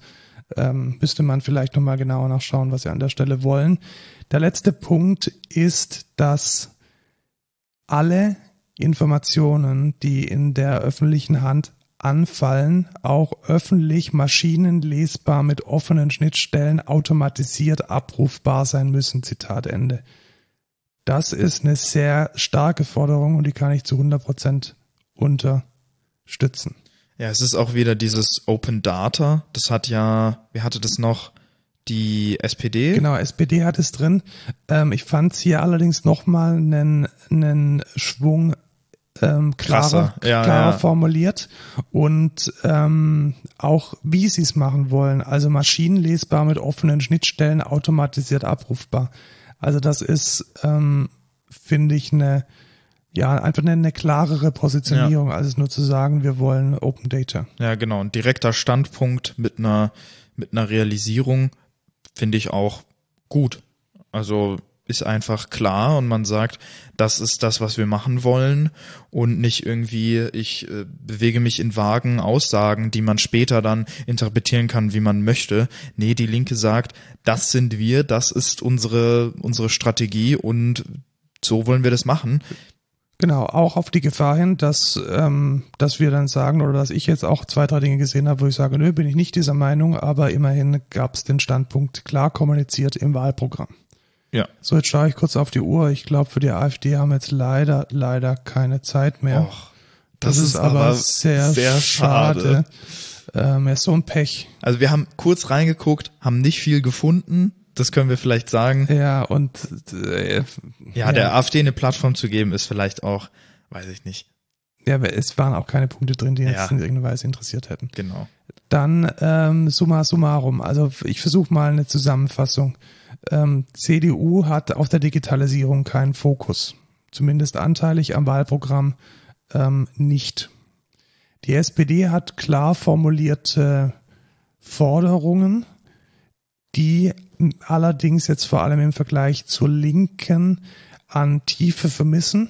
Ja. Und ähm, ich würde auch nicht sagen Forderung, Vorstellung, glaube ich, trifft's besser. Vorstellungen, ja, weil ja. bei der Linke sind es eher Forderungen, bei der SPD genau. sind es eher Vorstellungen die äh, allerdings durchaus auch ähm, gemäß ihrem ja ihrem ihrem sozialen äh, Grundverständnis vor allem ähm, die die Gig Economy angehen und die ähm, Themen der digitalen Zusammenarbeit hauptsächlich betreffen. Bündnis 90 die Grünen, da geht die Digitalisierung, glaube ich, ein bisschen unter dem Umweltschutz unter, was durchaus okay ist und total cool. Ähm, es sind einfach nicht viele Themen, die die Grünen jetzt sauber definiert hätten. Ich muss sagen, ich bin ein bisschen enttäuscht gewesen von der FDP. Also unabhängig davon, was jetzt mein politischer Standpunkt ist, da habe ich mir ein bisschen mehr erwartet. Also vielleicht hatte ich da auch zu hohe Anforderungen, weil ich mir gedacht habe, hey, FDP ist so wirtschaftsnah, die müssen wissen, wie Digitalisierung funktioniert. War vielleicht an der einen oder anderen Stelle ein bisschen dünn, aber durchaus ähm, gemäß der liberalen Position der FDP auf einem sehr ähm, liberalen und zugänglichen äh, Grundprinzip. Also Netzneutralität ist äh, da ein wichtiges Thema, das ähm, sehr betont war. Äh, überrascht war ich von den Linken, wie tief und wie klar und wie standhaft die Formulierungen sind, auch wenn ich nicht alles teilen kann. Ähm, und ich glaube, da hat echt ein Nerd, der sich sehr gut damit auskennt, da äh, die eine oder andere Sache reingeschrieben und ein ganz, ganz, ganz klarer Hang und eine ganz klare Befürwortung von Open Source. Ja, und da möchte ich auch nochmal sagen, das sind auch keine Laienaussagen. Ne? Also ja. da hat sich wirklich jemand mit dem Thema beschäftigt und es ist nicht einfach so, ja, das hört sich ganz gut an, sondern das ist, so ist es, so wollen wir es machen und das ist alles auch, sag ich mal, realistisch also das ist nicht fernab von irgendeiner Traumrealität oder Aber so. Aber durchaus radikal. Also denk ja. an die an die den Quelltext, den man mit ja, ja, genau, muss. Manche genau. Dinge also, sind durchaus ja. Schon. Aber zumindest, dass sie wissen, was Quelltext ja, genau. ist, ist halt schon mal eine Aussage, ne? Also ja, da überhaupt genau überhaupt diesen Fachbegriff zu verwenden, da ist eine CDU meilenweit Lichtjahre von entfernt. Ja, genau. Das war unsere sehr längliche, aber denke ich sehr notwendige Zusammenfassung der Digitalisierungsstrategien und Forderungen in den Wahlprogrammen. Macht euer Kreuz, macht euer Kreuz. Das ist wahrscheinlich die wichtigste Aussage. Genau, das war jetzt Geht, auch keine wählen. christliche Aussage, sondern Nee, nicht, nicht hier. Ähm, auf dem Wahlzettel. Auf dem Wahlzettel, ja. Genau. Zwei sogar, also eins bei der Erststimme und eins bei der Zweitstimme. Genau. Damit wir weiterhin in einer schönen Demokratie leben. Und uns verwirklichen können. Genau. Kommen wir zum Code der Woche. C -C -C Code der Woche, Woche, Woche, Woche. So ein, so ein Delay. Ist ich will, das klingt immer so nach Jahrmarkt. okay, let's go. Robert Jahrmarkt, es gibt hier doch dieses Volksfest. Ich, ja, genau, das, das kennen wir. Stimmt, das hätte ich in Feedback und Rückblick. Ich war nämlich drauf. Du warst drauf, ja komm, dann schieben wir das doch ja, hinterher. Wir, wir, wir haben ein Volksfest ein. für Arme. Das ist nicht von der Stadt organisiert, sondern von irgendeinem privaten Unternehmer. Wie, wie muss ich mir das vorstellen? Tatsächlich, es heißt auch, ich, es hat ein Codename quasi, Sommer Dahorm, ne, mhm. auf Bayerisch. Ähm, und du hast so einen so ein Mini-Volksfest, das ist so abgegrenzt, auch mit umzäunt quasi. Und ähm, es ist deutlich kleiner, also die Fläche ist, ja, was weiß ich. Ich hab's gesehen, so zwei Drittel Park oder so. Parkplätze, also es ist nicht der ganze Volksfestplatz. Genau, es ist nicht der ganze Volksfestplatz oder vielleicht, wie viel wird es sein? Die Hälfte vom normalen Volksfest vielleicht. Und ähm, da ist dann ein Eingang, der ist auch komplett quasi mit Security bewacht. Also da, da steht dann ein Security-Typ, der die Leute nicht durchlässt, wenn die nicht sich entweder per, ähm, per Zettel angemeldet haben oder per Luca-App in, in Connection mit der Corona-Warn-App tatsächlich. Okay. Du, du scannst diesen Code und dann sagst du in Luca äh, ja einchecken, dann leitet der dich, also zumindest war das bei mir so, ich weiß nicht, ob das immer passiert, aber der hat mich dann weitergeleitet zur Corona-Warn-App und da wurde ich dann für ein Event tatsächlich eingetragen. Okay. Da steht dann auch in deiner Corona-Warn-App, dass dort, ähm, dass du dort bei diesem Event warst von da bis da. Okay, also krass, das, ja, ja, doch, ich erinnere mich, da gab es irgendwas, dass die Luca-App ja auch bundesgefördert ist. Genau, und ähm, das ist eigentlich eine ganz coole Integration und dann hast du auch sagen können, das fand ich zum Beispiel sehr geil. Ich konnte dann sagen können, check mich auf jeden Fall nach zwei Stunden automatisch aus. Genau, weil man das immer vergisst. Ja, weil man das immer vergisst. Drei Stunden in irgendeinem genau. effing McDonalds auf der Autobahn Ja, ich glaube, ich war bei irgendwie, ich war mal uns beim Salverbräu, glaube ich, einmal vier Stunden eingetragen, obwohl ich schon lange wieder zu Hause war. Es ist halt manchmal schwierig, aber da haben die jetzt auch diesen automatischen. Auf jeden Fall war es dann so, da sind äh, gewisse Fahrgeschäfte, es gibt keinen Autoscooter, aber sowas wie diese Krake oder so, wo man dann so hoch und runter und irgendwie, wie heißt diese, diese Schaukeldinger? Wo du, Schiffsschaukel? Nee, dieses andere, diese große Schaukel, die sich so dreht. Ja, so, verstehe. wie heißt Ja. die denn? Keine Ahnung. Weiß ich nicht. Da sind so ganz viele mit so, ja, ihr wisst schon, was ich meine. Die war da, dann hat man so Stände, Schießstand, irgendwie abwerfen, so typisch Volksfest.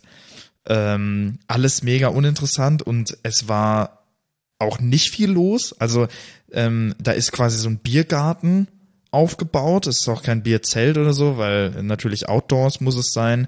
Und da gibt's immer so abgegrenzte Tische mit so, was weiß ich, sechs Sitzplätzen. Wann warst so. du denn dort? Also werktags wahrscheinlich? Ja, werktags ähm, um, was weiß ich, 21 Uhr, äh, Ja, okay, aber da- 20 Uhr 30. Da wäre jetzt bei einem traditionellen Volksfest ohne Corona, wäre da das Zelt voll. Genau, da wäre auch, die ganze Fläche wäre voll. Also überall sind Menschen und das war fast leer. So, also es war schon sehr traurig. Ich habe auch ein paar Videos gemacht.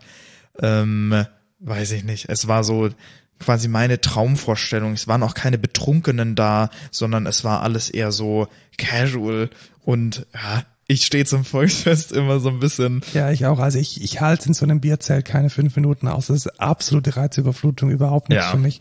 Ich trinke halt, erstens trinke ich keinen Alkohol, Ja, zweitens stehe ich überhaupt nicht auf Volksmusik und Schlager. Ähm, es ist einfach nichts für mich. Und vor allem, wenn du dann auch so auf normalen Volksfest bist. Ich glaube, das Einzige, warum ich aufs Volksfest gehe, ist, um irgendwie alte Kollegen mal zu sehen. Weißt du, man sieht dann irgendwie so, äh, was weiß ich, alte Freunde und sagt dann Ja. halt mal Hi. Äh, Aber da ist dann dieses, dieser, dieser Markt außenrum und da hier noch ein, ein, ein Magenbrot kaufen und hier noch ein bisschen Popcorn. Das ist dann doch das, was irgendwie taugt. Aber das ja, genau, an man holt sich- dann halt irgendwie gebrannte Mandeln oder Zuckerwatte und so.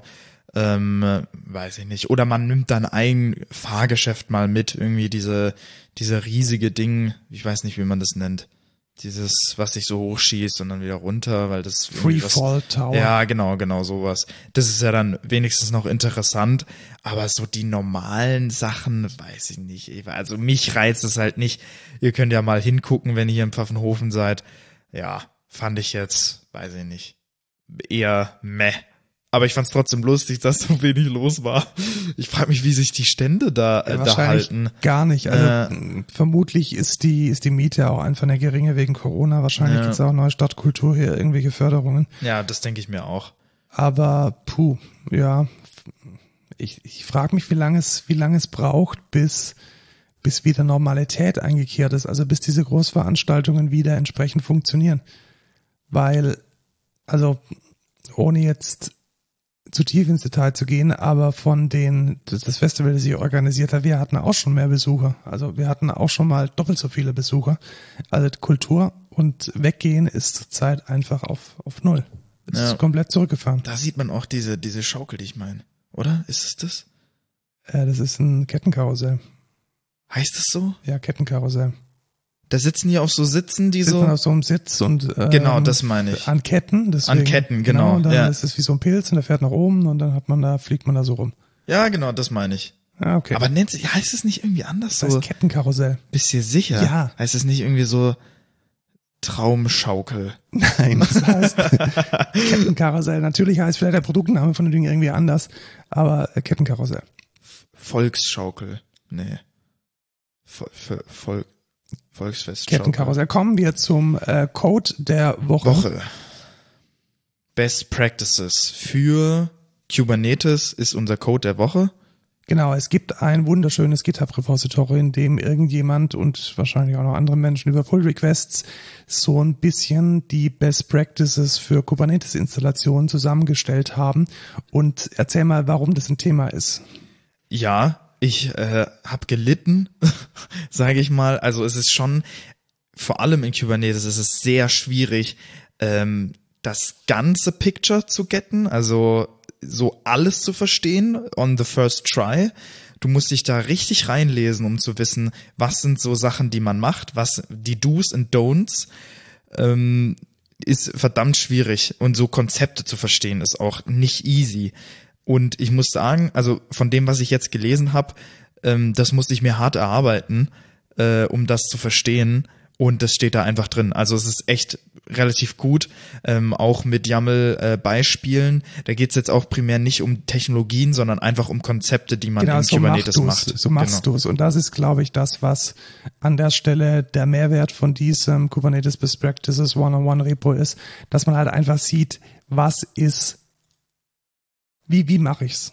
Genau. Also, weil die Dokumentation ist mal so, du kannst es ja so machen, hier äh, definierst du jetzt das und das und das und das und hier kannst du dies und jenes und das geht noch und das geht noch. Das ist einfach alles. Ja. Und da zu wissen, was von dem allem ist denn das, was man sinnvollerweise wie kombiniert und zusammen macht, das wird jetzt in diesem Dokument recht gut beschrieben und ich habe auch ähm, jetzt einige Dinge verstanden, die für mich vorher böhmische Dörfer waren. Und da gleich der zweite Code der Woche dazu. Es gibt auf Humble Bundle, das ist ein Anbieter von ja, von eigentlich von Game Bundles, glaube ich, hauptsächlich. Ja. Ab und zu sind da aber auch ähm, E-Books, Comics und es gibt eigentlich immer einen äh, Book-Bundle auch äh, und auch so auch Learning Stuff. Das ist eigentlich echt cool. Also da könnt ihr eigentlich mal jeden Monat reingucken und euch mal Genau, der, angucken. der Newsletter nervt auch echt nicht. Der kommt wirklich nur so alle paar, paar Tage mal und hat immer gute Angebote. ja. Und da gibt's jetzt ein Bundle mit 23 Plural-Site ähm, Kursen zum Thema Kubernetes. ja, Und das ist schon äh, beachtlich, muss ich sagen, weil so ein Plural-Site-Kurs würde normalerweise, ja, was weiß ich, zwischen 9 und 12 Euro wahrscheinlich kosten.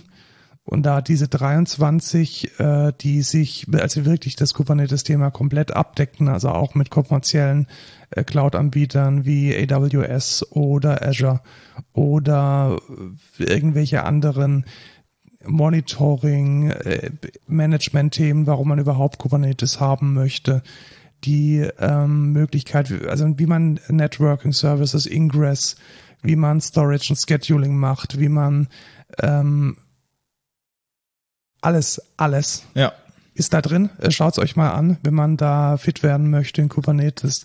Um das ganze Bundle zu bekommen, muss man 26 Dollar äh, bezahlen. Grundsätzlich ist es auch so, dass man ähm, ein Teil davon immer auch an einen Good Cause gespendet wird.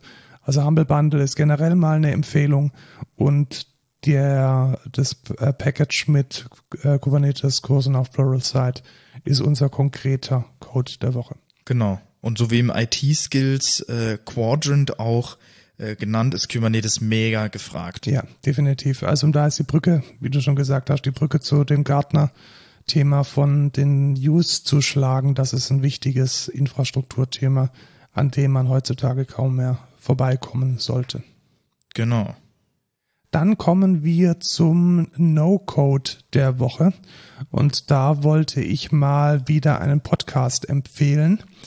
Und zwar heißt dieser Podcast Cabinet of Curiosities. Kennst du den? Nee. Sagt dir ähm, Lore, was? Was? Aramanki und Lore, L-O-R-E. Lore ist Geschichte, oder nicht? Ja, okay. Also Lore ist ein Podcast, der ähm, relativ erfolgreich ist tatsächlich und der Host ist Aaron Mankey, der ein sehr guter Sprecher ist und ich glaube, er ist Historiker oder oder ähm, irgendwas, ein Schreiberling, Publizist. Und er hat noch den kleinen Podcast, den ich jetzt empfehlen möchte. Und dieser Podcast heißt Cabinet of Curiosities und er erzählt kleine Geschichten, Kuriositäten aus der Geschichte, würde ich jetzt mal sagen, der letzten 500 Jahre. Also irgendwie besondere Dinge, immer alles so ein bisschen morbide, ein bisschen spannend.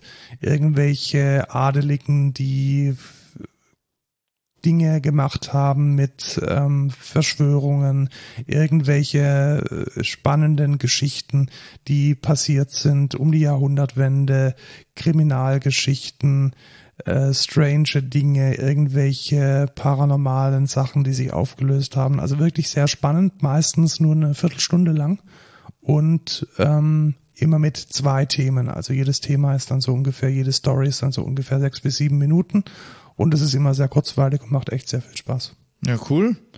Ähm, also wer so zwischendurch mal einen, einen 10 bis 15-minütigen Podcast äh, haben möchte, der einfach mal eine, eine schöne, äh, schöne Geschichten erzählt, so äh, nette Details aus der ähm, aus dem Kabinett der Kuriositäten, der wird hier sehr fündig. Ja, nice. Werde ich vielleicht mal reinhören.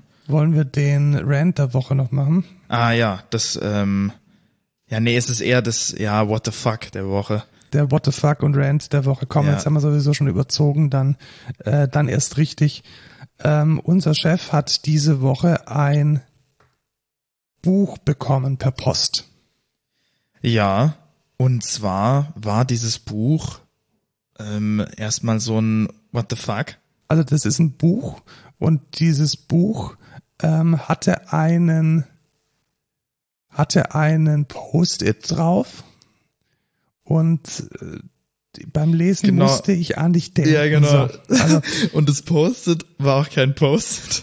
aber das, das merkt man erst bei bei bei ähm, bei ja beim ähm, detailgetreuen Analysieren des Druckers, dass dieses Post-it offensichtlich manuell, ähm, maschinell gedruckt wurde. Genau. Und es ist ein Buch, das heißt Wissen macht Umsatz. Und ich hole es jetzt mal. Du kannst ja de- derweil mal beschreiben, was es denn ist und was so dein erster Eindruck war von diesem Meisterwerk der Literatur. Das war übrigens Sarkasmus. Und also ich habe ich hab's aufgeschlagen, habe die erste Quote gelesen mit einem sehr cringien Bild von dem Schreiber vom Buch. Und ich dachte mir als erstes, oh scheiße, das ist Multilevel-Marketing. also wirklich, die, er- der erste Gedanke war, okay, das ist ein MLM-Scheme oder so. Ähm, weil da irgendwas drin stand von, nur, also wer keinen Umsatz macht, verliert oder so. Oder irgendwie so eine Kacke. Also war halt so mega so. Also ich habe jetzt mal mal random vor. umgeschlagen, genau. Also wir haben jetzt das Buch von Andreas Baulig, Wissen macht Umsatz. Der, der nette junge Mann macht auch TikTok-Werbung ohne Ende. Und ich schlage jetzt mal random eine Seite auf. Die Seite 156. Und da sieht man Andreas Baulig, wie er ja schon ein bisschen grimmig in die Kamera schaut, so äh, voll, full, full page äh, Foto von Andreas Baulig, dem großen Superstar mit einem unglaublich tiefgründigen Zitat halte ich fest. Es geht bei Online-Marketing nicht darum, Fans oder Follower aufzubauen, sondern Umsatz zu machen. Ja. Also, das ist auch eine Quote, die schreibe ich mir, glaube ich, auf meinen Grabstein irgendwann. Ähm, es ist halt, also es, ich finde es einfach verdammt peinlich. Und es ist halt wirklich so, so komplett nichts aussagend. Es ist Das so. ganze Buch besteht bloß aus Plattitüden Ja. und alleine schon die, die Dreistigkeit, ohne Anforderung dieses Buch an eine Firma zu schicken, ist unglaublich frech. Ja, und auch mit der Prämisse, okay, das hat jetzt irgendjemand an den Marco geschickt, der, äh, der den kennt und dann schreibt er da drauf, hab beim Lesen an dich gedacht. Und dann, also es ist auch so generisch und so lächerlich. Ich habe auch, ich habe auch einfach nur gelacht. Also es ist unglaublich und ich finde es echt schade, dass da Leute drauf reinfallen. Also was macht dieser Andreas Baulig? Erstmal, ähm, äh, der, das Buch ist erschienen in dem Verlag Deutscher Coaching Fachverlag. Und ich war mal so frei und habe Deutscher Coaching Fachverlag auf North Data recherchiert, wer denn davon der Geschäftsführer ist. Und es ist Andreas Baulig. So ein Zufall aber auch. Ist es wirklich? Ja, klar. Oh mein Gott, wie geil ist das denn? Wer kennt ihn nicht? Den deutschen was? den deutschen Coaching Fachverlag, Ah, ja. der Ums- wahrscheinlich genau ein Buch äh, rausgebracht hat. Und ähm, er hat auch eine, eine, eine Online-Plattform, irgendwie so Gewinner werden, Gewinner bleiben, was der Henker war. Und das ist auch die einzige dritt, formal dritte Quelle, die man zu Andreas Baulich findet. Also es stinkt zum Himmel und mir tun die ganzen Menschen leid. Also er macht offensichtlich Geld. Also das kann man definitiv sagen. Die Bilanz, die er veröffentlicht, ist auch äh, deutlich im zweistelligen Millionenbereich. Aber was er ja, was er ja verkauft, ist das, was er selber macht. Ja, genau. Er verkauft, nein, er verkauft. Ich finde es immer schlimm, wenn Leute Erfolg verkaufen. Ja, genau. Weil Erfolg ist kein Produkt. Ja, es ist halt schwierig, weil du sagst halt, das macht ja quasi jedes Coaching. Ja? Aber wenn du Erfolg verkaufst, dann bist, oder anders, wenn du Erfolg einkaufst, bist du nicht der Kunde, sondern das Produkt. Dann bist Ja. du derjenige, der den Erfolg des Coaches ermöglicht. Und das ist klassisches Multilevel-Marketing. Das Ja, heißt, man braucht einfach genug Idioten, die unten immer nachwachsen und die dann dafür sorgen, dass die Coaches und die, die da dazwischen sind, zu ihrem Umsatz kommen. Ja. Weil Inhalte hat der gute Typ nicht. Nee, und da ist es dann auch wahrscheinlich die, der Unterschied oder die Abgrenzung zu jetzt sowas wie Gartner, weil ich meine, Gartner macht ja auch Coaching. Das ist eine ganz andere, eine ganz andere Ebene. Ja, ja, genau. Aber ich sag mal, man könnte jetzt foolish sagen, ja, die machen ja beide Coaching. Ja, Ja, genau. Und das eine ist halt ein Multilevel-Marketing, wo man als agentlos wird und das andere ist halt ein zu tief fachlich technisches Consulting mit ganz konkreten technischen und marketingtechnischen, geschäftstechnischen äh, Vorstellungen und Empfehlungen. Und das ist halt, das sind Meilen dazwischen. Ja, also ich glaube, man kann da den Unterschied einfach merken, wenn man sich einfach mal die Quotes anguckt. Also les noch mal eine vor. Komm.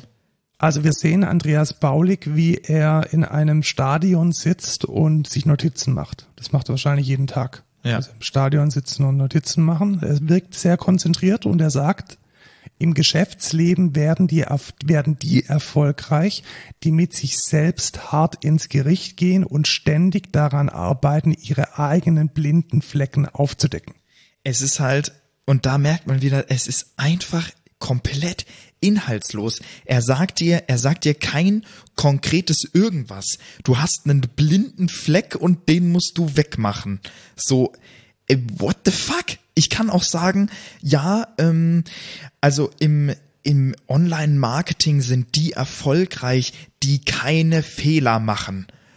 Ah, Genau, danke und jetzt, brauchen wir aber noch kurz, kurz einen Fotografen, den du dann, dann ähm, dir besorgst und du musst unbedingt auch diese, diese Bossjacke Ja, tragen. aber auch unglaublich, wie viele fucking Fotos der von sich machen lassen hat. Also, what the fuck? Das sind wie viele Pages? 100 Pages, wo der, wo der wirklich fast jedes Mal den gleichen Ausdruck hat, aber an anderen Locations. Ich finde das schon erstaunlich.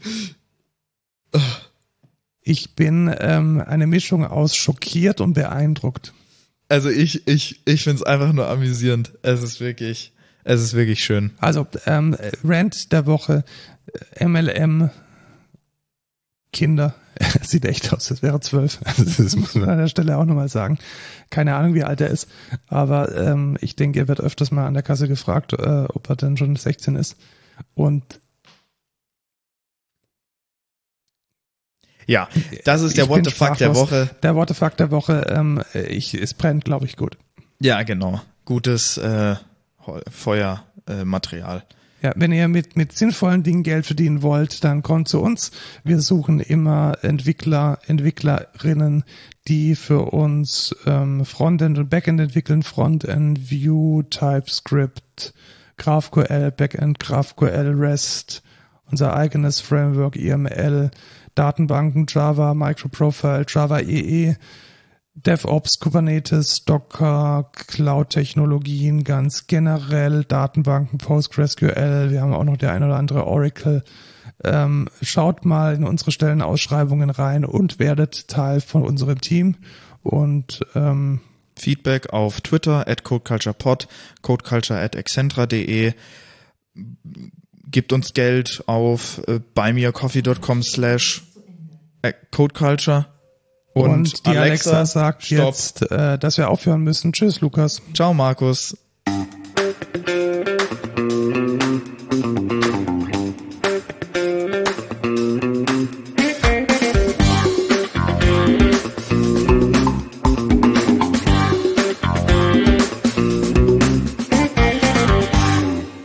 Alexa hat auch Tschüss gesagt. Sehr gut.